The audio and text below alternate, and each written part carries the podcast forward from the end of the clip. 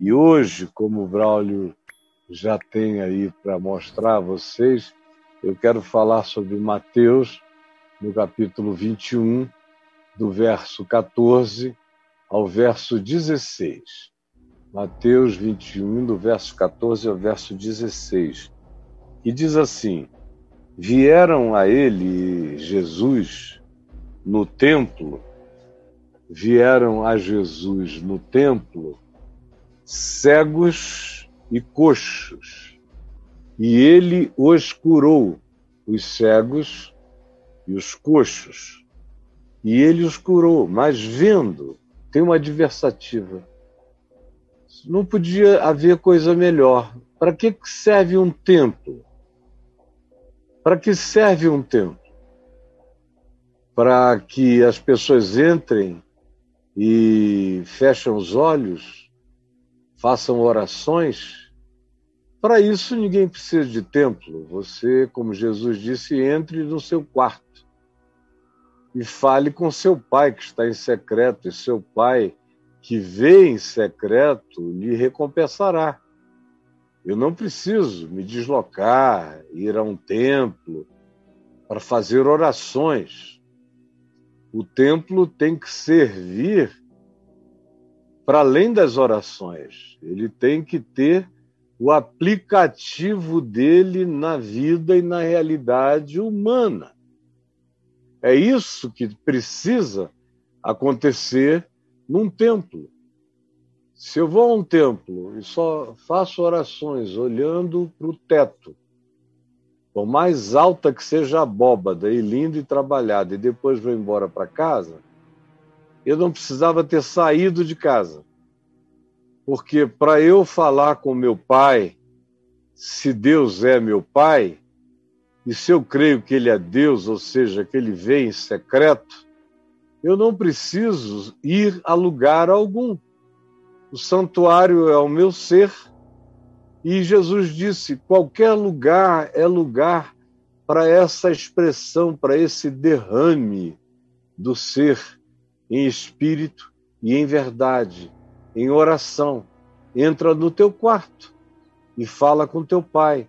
E o teu pai, que vem em secreto, vai te responder, te recompensará, significa vai falar contigo, vai ter retorno para o teu pedido, como Jesus disse. Vocês não têm nada porque vocês não, têm, não pedem nada. Peçam, vocês receberão, para que a alegria de vocês seja completa.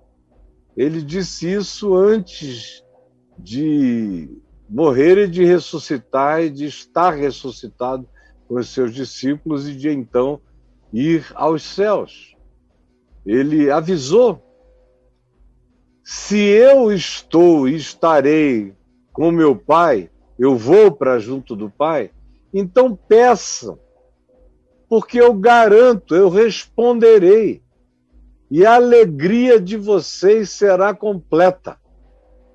Uma das manifestações de que de fato Jesus ressuscitou de entre os mortos e que ele foi para junto do Pai é que eu posso orar e a minha oração será não só ouvida, mas será respondida conforme essa soberania sublime do amor de Deus em meu favor. Então, o que se faz num templo? Jesus deu um significado que até então o templo, o templo de Jerusalém, nunca tinha tido em sua existência. Esse templo aqui era novo.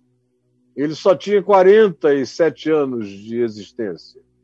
Foi erigido por Herodes o Grande, que a essa altura já tinha morrido.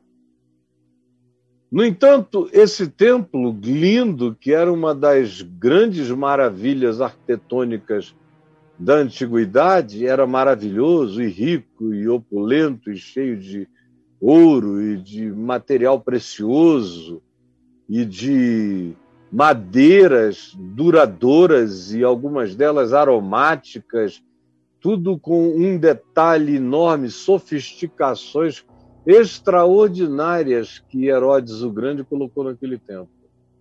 Naqueles 40 e poucos anos de existência, esse templo não tinha visto nada. Só sacerdotes que não criam nem anjo, nem espírito, nem ressurreição, sacerdotes céticos que criam apenas no rito como rito, embora eles não creem, crescem em nenhuma outra forma de transcendência. Eles, a maioria dos sacerdotes eram saduceus. E se diz explicitamente nos evangelhos que essa era a expressão de convicção dos saduceus. Eles tinham uma religião de natureza apenas ética, que não transcendia em coisa alguma para além da morte física. No máximo haveria algo num último dia, uma ressurreição longínqua, mas que nem animava existencialmente o coração deles com nenhuma sorte de alegria. Ou seja, eles eram, na prática, a maior parte dos sacerdotes, ateus éticos, ateus religiosos. E lá estavam eles.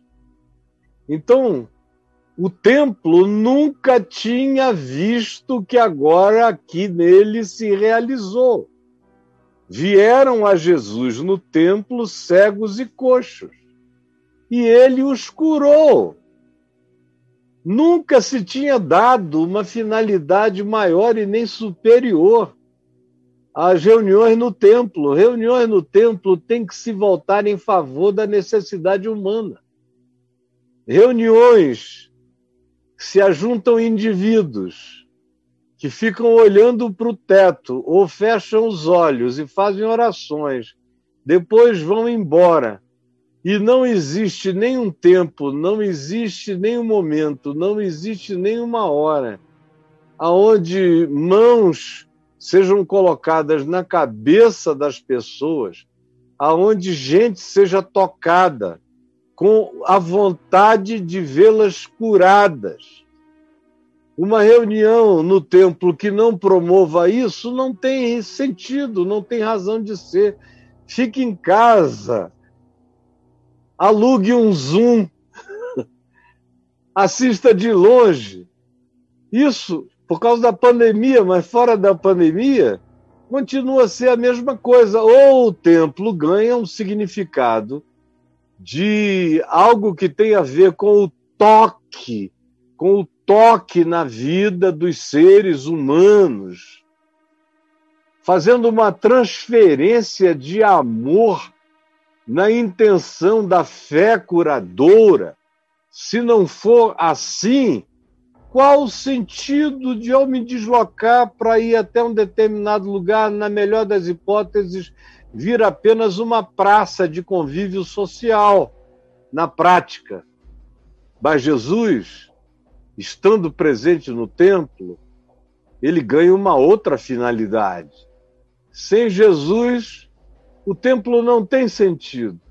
Com Jesus, ele diminui a sua falta de sentido e é óbvio, ele ganha significados, porque vieram a ele no templo cegos e coxos e ele os curou. Deu sentido ao templo. E deu sentido àquele tempo no templo. Do contrário, há outras maneiras de se investir melhor o nosso tempo, a nossa energia, do que simplesmente fazer visitas de cortesia, que supostamente Deus estaria necessitando delas. É patético. Se há um templo, seres humanos precisam se aproximar de seres humanos porque se aproximar de Deus, o ser humano não se aproxima, é Deus que se aproxima do ser humano, e aí ele faz isso em qualquer lugar, conforme ele queira, e frequentemente nos lugares onde a gente não suspeita essa manifestação absolutamente linda, sublime e soberana acontece sem pedir licença, sem hora marcada. e sem lugar predefinido, é súbito, conforme ele faz. E quem o conhece sabe exatamente como ele age. Ou seja, sabe exatamente apenas que ele faz como ele quer, na hora que ele quer, e não avisa a ninguém o que acontecerá. Vieram, todavia, a Jesus no templo, e já que a reunião era no templo, ela tinha que ter significado. Jesus então curou os cegos e curou os coxos, cegos e coxos, gente que não via, e gente em estado de locomoção difícil, de quase paralisia, de claudicância, na dificuldade da locomoção, gente com uma carga adicional para carregar só no fato de se locomover e outros que nada enxergavam. O templo precisava ser um lugar onde as pessoas aprendessem a ver melhor e aonde as pessoas aprendessem e fossem tocadas de maneira a compreenderem o significado de um caminho sólido, firme, equilibrado para a própria vida. Do contrário, fazer o que no templo? Se ele não abre os olhos e se ele não ajuda a viver e a andar melhor. No entanto, Jesus estava no templo. E aí, olhos são abertos, visões são restauradas, e o caminho humano é feito e colocado de um modo que a gente pise com equilíbrio no chão aonde a gente anda e anda com a alegria de uma locomoção segura. Transfira tudo isso para a dimensão espiritual, para a dimensão psicológica, para a dimensão do seu comportamento, das suas atitudes, porque é isso que eu intento dizer a você, e é óbvio que você já deve ter compreendido. Aí surge uma adversativa nessa narrativa, olha só. Uma adversativa. Não poderia haver adversativa depois de uma afirmação dessa. Vieram a ele cegos e coxos, e ele os curou no templo. Mas, uma adversativa, vendo os principais sacerdotes, que eram os, os líderes supremos do culto, da liturgia, da organização de turnos, de quem fazia o quê, em que hora e em que dia.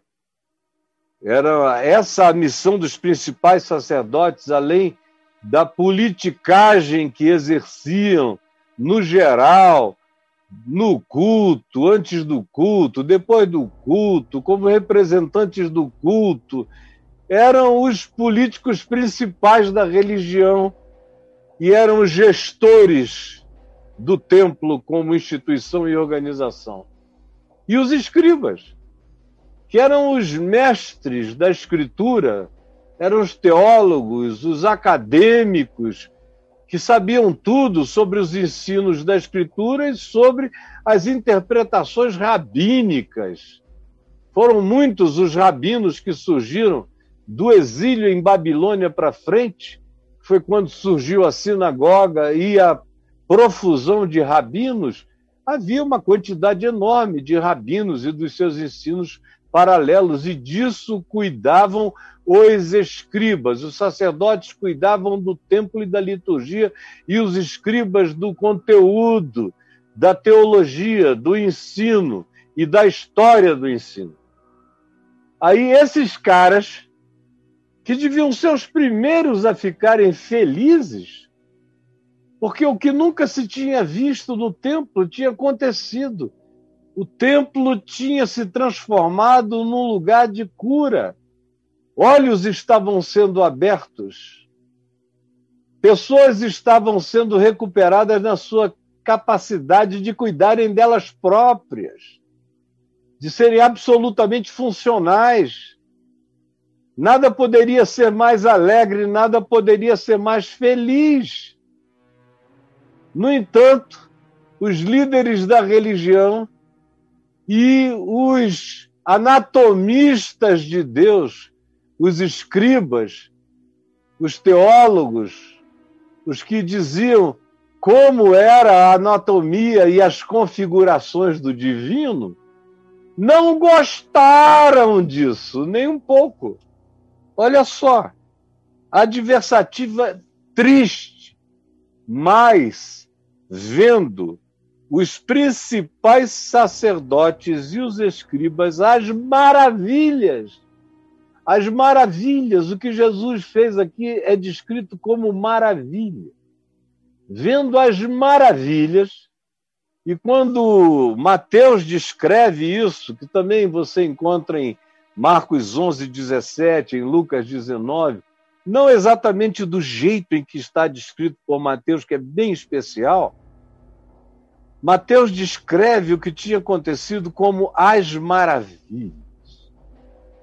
Porque essas são as verdadeiras maravilhas. Maravilha não é templo, não é marfim, não é cedro, não é sândalo, não são cortinas espessas de um material tão extraordinário que era quase indesignável nem o templo era feito de liturgias belas, nem de cantos afinados ou melódicos, ou mesmo sublimes na sua expressão.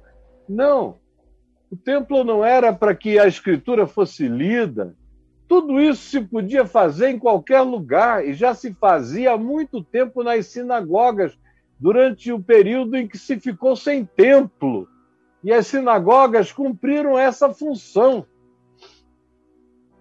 de alimentar a leitura da escritura, a maioria das pessoas eram analfabetas, e de estimular a oração, ou qualquer que fosse a outra intenção. Todavia, em lugar nenhum eram vistas essas maravilhas.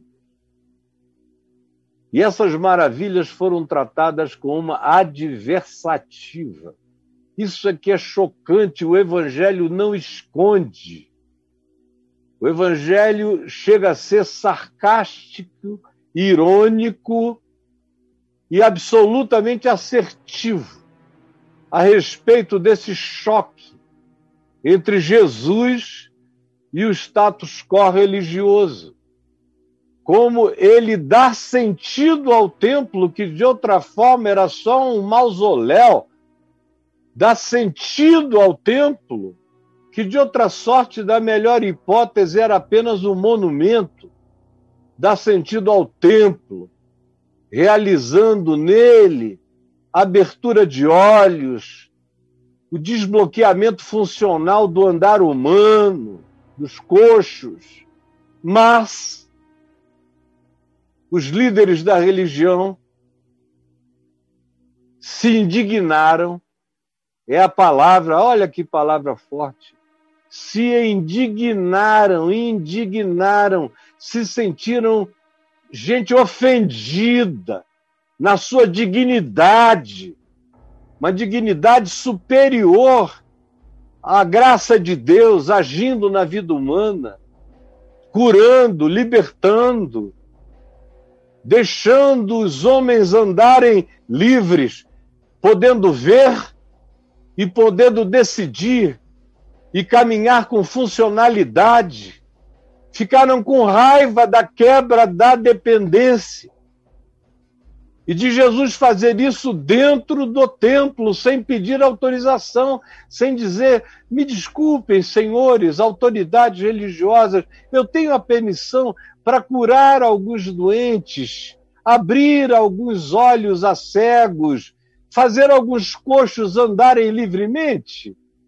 E eles certamente iriam diz, dizer: não, aqui não, vá para outro lugar, vá fazer isso numa esquina qualquer, mas não traga a sua sujeira para dentro do lugar da nossa santidade.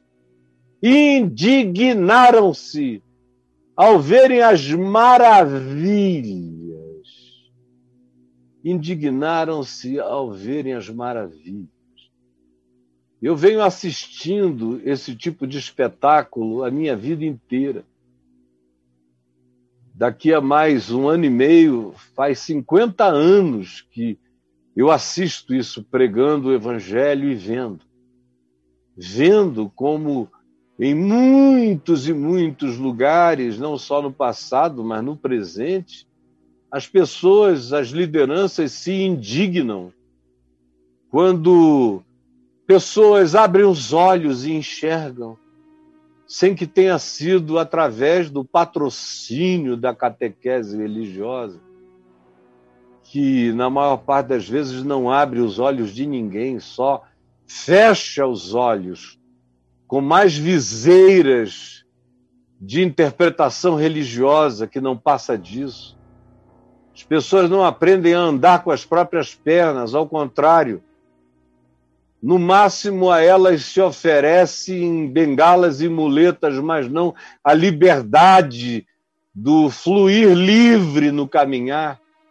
E qualquer coisa que assim seja é ofensivo, quebra a dependência tira a necessidade desses indivíduos que mal creem em Deus ou nem em Deus creem, mas cumprem esses papéis e são essas representações para aqueles que olham para eles como se eles fossem alguma coisa. Aí vem Jesus e abre os olhos e ensina a andar sozinho. E eles, vendo essas maravilhas, ao invés de se alegrarem, porque esse deveria ser o papel de quem oferece cultos a Deus, ou de quem diz que estuda a Escritura de dia e de noite, deveriam se alegrar com o cumprimento do profeta Isaías, com os coxos andando, com os surdos ouvindo, com os mudos falando. Deveriam alegrar-se, eram profecias messiânicas antigas, mas não vendo essas maravilhas, indignaram-se. Ficaram com raiva. É quase inacreditável como é possível, diante de tanta coisa linda, haver gente que se sinta ofendida e fique tomada de indignação como a gente vê o tempo todo. Pessoas que não são nem vistas, são invisíveis, não são notadas. Ou quando são notadas, são notadas para serem marginalizadas pela religião. E quando essas pessoas são vistas, vendo, são vistas, andando, são vistas nessa condição de emancipação promovida por Jesus e de alegria patrocinada por ele, não pelo templo, não pela religião, não pelos donos das crenças, mas por aquele que instila a fé e liberta a vida. Quando viram isto, ficaram indignados diante das maravilhas. Olha só. Como frequentemente a religião se indigna vendo as maravilhas que Jesus realiza. É trágico, é trágico.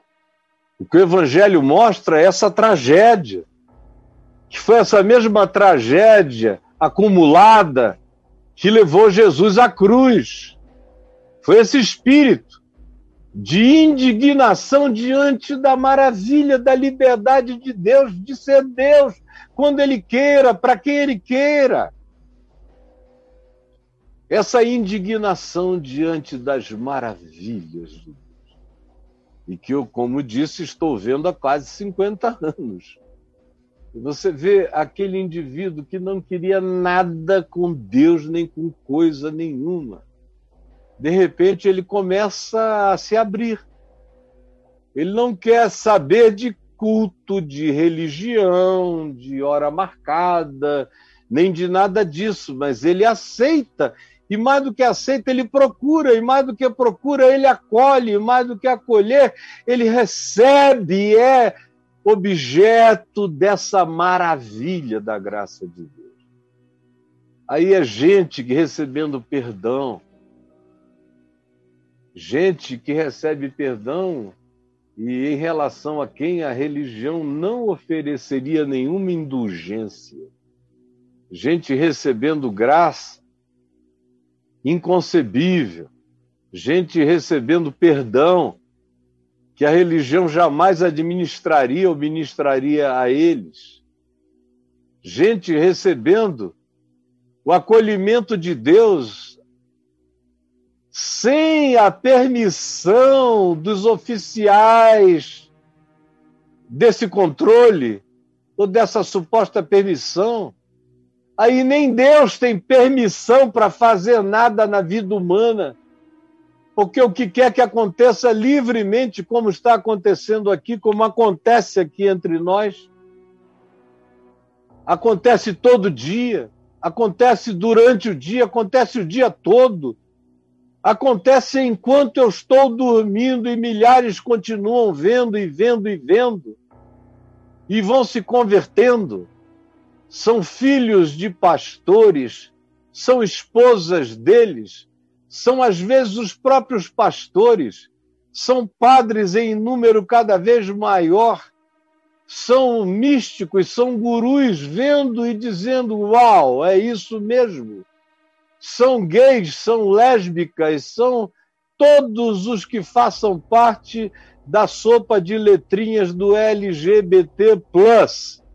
Gente dizendo, Deus, Deus me olha, Deus me percebe, eu não sou invisível para Deus. Há um amor sendo ministrado também em meu favor. São pessoas as mais impensáveis gente que nunca entraria e eventualmente jamais entrará num lugar de culto, são ateus que não conseguem mais se confessar como tais, vão ficando silenciosos, porque vêm todo dia buscar a palavra e orar juntos. Ninguém é informado, mas há maravilhas, há olhos se abrindo, a gente aprendendo a andar num outro passo, numa outra pisada. E ao invés de ser objeto de toda alegria, há aqueles que ficam indignados com ódio dessas maravilhas que Jesus realiza e realiza todo dia.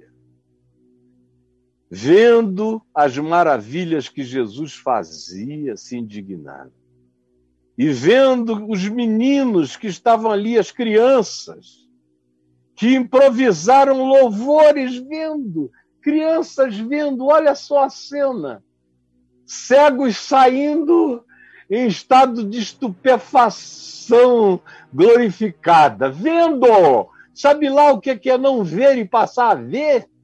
Você sabe, tem alguns aqui que não viam e passaram a ver. Sabe lá o que é não saber andar? E de repente aprender a andar e ser livre para se movimentar? A alegria que isso causou contagiou todo mundo, inclusive, sobretudo, as crianças. Os líderes da religião com raiva, indignados diante das maravilhas, e as crianças as crianças dizendo Deus é bom, papai é bom, mamãe é boa, tá tudo bem. Conforme a Camilinha, que é objeto desse meme que eu repito aqui de vez em quando. Pois é. As crianças cantando e dizendo Hosanas, aleluias, louvado seja o nome de Deus. As crianças, os líderes da religião numa mudez raivosa e as crianças numa alegria sublime de assustar a anjos as crianças cantando Hosana ao filho de Davi, ou seja, Hosana ao Messias. Bendito seja aquele que vem em nome do Senhor, que os líderes da religião não conseguiam dizer, mas a boca das crianças se abria para proclamar Hosana. Bendito seja o filho de Davi, o Messias então, indignaram-se. Indignaram-se. Não havia maravilha que os pudesse conter. Nada provoca mais a dissimulação do espírito invejoso e raivoso dos líderes da religião do que a manifestação das maravilhas, da sublimidade de Deus, expressa em total dissociação a presunção de autoridade que supõem ter esses líderes da religião. Indignaram-se diante das maravilhas e diante da alegria das crianças do Osana da pureza. Ficaram com raiva. E perguntaram a Jesus: Ouves o que estes, estes são as crianças, estão dizendo? Eles conseguem tratar crianças como estes. É muito difícil você tratar crianças cantando como estes. Você Olha, e há uma designação natural de carinho. Mas como o que os faz fazerem essa observação não é o amor, é o ódio, as crianças cantando viram objeto, objetos e objetos de proclamação, proclama, proclamação herética. Tu ouves o que estes estão dizendo, reduzem o canto a um dizer. É mais do que um dizer. O dizer melódico, o dizer cantado, é mais do que um dizer. É um dizer também, mas é um dizer ajuntado a uma outra linguagem que é a da sublimidade melódica do canto. Até anjos gostam de falar cantando, quando a notícia é a melhor de todas, como foi no nascimento de Jesus. Tu não ouves o que eles estão dizendo? Então Jesus respondeu aos indignados, raivosos, possessos de inveja espiritual porque eles próprios não conseguiam curar ninguém, não tinham amor para curar ninguém, não tinham misericórdia para curar ninguém, não tinham compaixão para curar ninguém. Cura é produto de amor, de compaixão, de graça no olhar, de uma vontade sincera de impor as mãos e de falar com o carinho da misericórdia de Deus em favor daqueles que estão em estado de necessidade. Ouves? Jesus respondeu: Sim, sim. Eu não sou surdo. Eu sou aquele que está aqui abrindo os olhos aos cegos e ajudando os coxos a andarem definitivamente bem. Vocês estão me perguntando se eu ouço? sim, eu adoro essa resposta. Ouves? E Jesus disse sim. Sim, eu ouço. Nunca lestes? Aí, como estava cheio de escriba e de sacerdote, Jesus tira uma onda. Isso aqui está carregado de ironia, vocês não percebem a ironia. O Evangelho é cheio de ironia e não raramente de sarcasmos. E aqui é uma dessas ocasiões. Os que deviam no templo serem os mais alegres pelo que estava acontecendo, pelas maravilhas, estão com ódio, todavia. E aí chamam crianças de objeto, cantantes e pronunciadores de heresias, apesar da idade tão tenra, já estavam sendo mal acostumados pelas maravilhas. Maravilhas produzem louvores. E eles, para eles, isso era um show de horrores. Ouvistes? Jesus diz sim. Nunca lestes? É outra ironia, porque eles eram os que sabiam ler. As crianças e o povo não sabiam ler, o povo era analfabeto na sua esmagadora totalidade, analfabetos. Precisavam que alguém lhes lesse. E Jesus transfere o analfabetismo do povo para os escribas e para os sacerdotes, que perguntavam a ele se ele era surdo. Não ouvistes? Eu que curo e abro os olhos e ensino a andar direito, ouço sim. E vocês, que vivem com escritura na mão, para lá e para cá, nunca lestes? Nunca lestes? E aí ele cita o Salmo 8, no verso 2, com uma interpretação livre do Salmo que nem carrega literalismo na interpretação, ele é absolutamente livre no seu processo interpretativo. O Salmo 8, no verso 2, diz assim: Da boca de pequeninos e crianças de peito, suscitaste força por causa dos teus adversários, para fazeres emudecer o inimigo e o vingador. É o que diz o Salmo 8. Suscitaste força, da boca de crianças tu tiraste força, poder, para emudecer. Olha que a questão aqui toda é: ouvistes? E Jesus diz sim.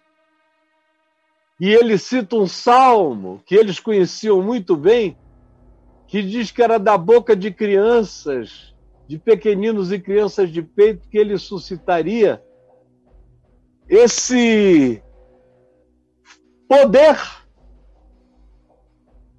Ele diz que das crianças lhe viria, é Deus falando, lhe viria poder, é atribuído a Deus tal poder. Deus recebe da boca de pequeninos e crianças de peito suscitaste força. Quem suscitou? Deus há uma implicitude. Jesus está citando o Salmo e o Salmo diz que quem faz essas crianças derramarem esse poder na presença de Deus é o próprio Deus. Portanto, implicitamente, Jesus está dizendo a eles que ele é Deus no templo, é Deus presente. E as crianças tinham discernido isso, e a isso as crianças louvavam e chamavam a ele de Deus presente, de Emanuel, de filho de Davi, de Messias, de Cristo presente. Nunca lestes? Da boca de pequeninos e criança de peito, crianças de peito, suscitaste força por causa dos teus adversários dos teus adversários. E chega agora a chamar esses que se lhe opõem de adversários de Deus.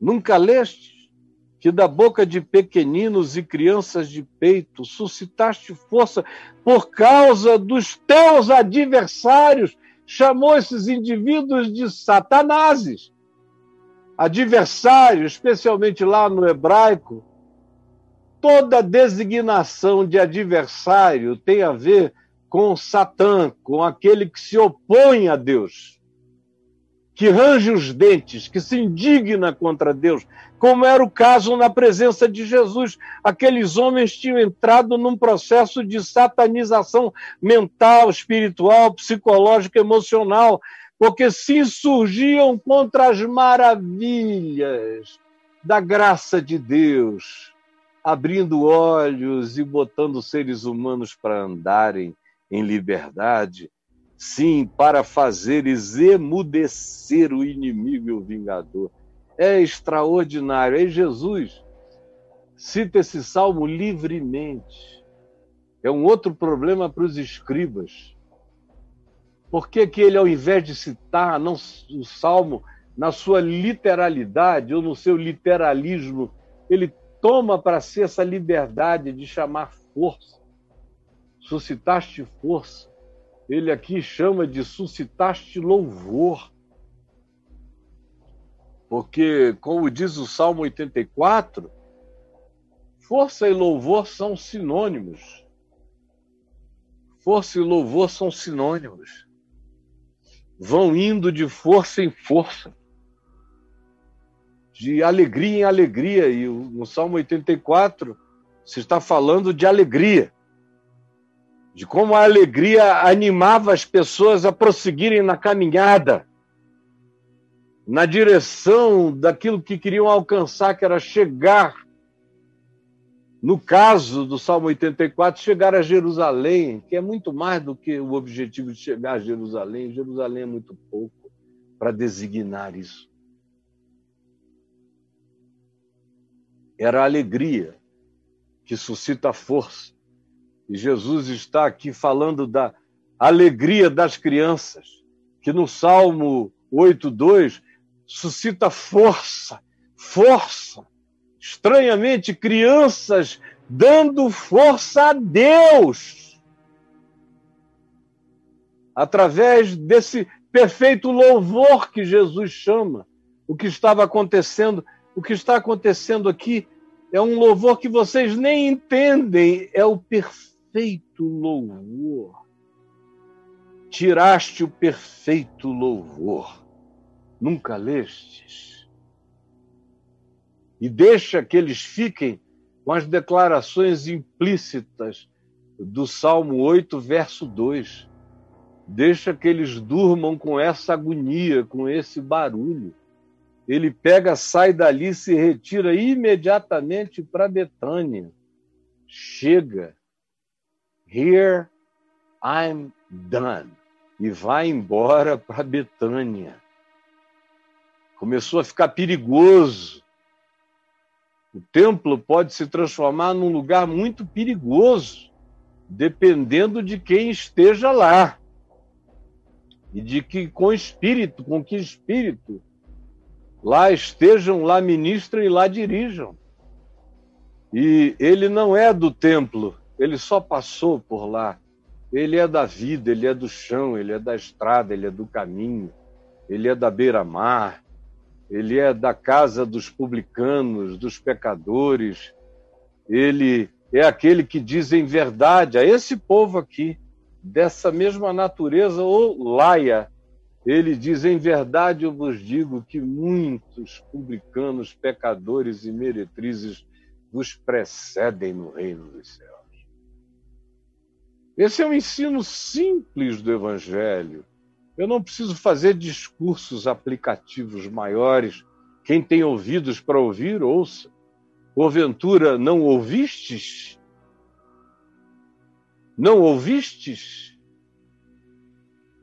Eu espero que todos vocês digam sim, sim. E que vocês tenham do coração de vocês, agora, derramado diante de Deus, na presença de Jesus, o Cristo eterno. O perfeito louvor. Só acontece quando o nosso coração se quebranta na direção de crescer. É um quebrantamento que eleva e que enleva, e que nos leva a trazer e a derramar na presença de Deus o perfeito louvor. Quem tem ouvidos para ouvir, ouça. Quem quiser entender, entenda. Senhor Jesus, mais uma vez, com toda a simplicidade possível, nós estamos anunciando essa palavra que é nova sempre, por mais conhecida que seja, não consegue ser a mesma, se renova, se reaplica, produzindo no nosso coração a alegria no coração daqueles que te acolhem a alegria de verem a sublimidade da tua maravilha sendo derramada sobre todos aqueles que vão ao teu encontro e que te procuram com o coração aberto. Muito obrigado. Em nome de Jesus. Amém, amém amém.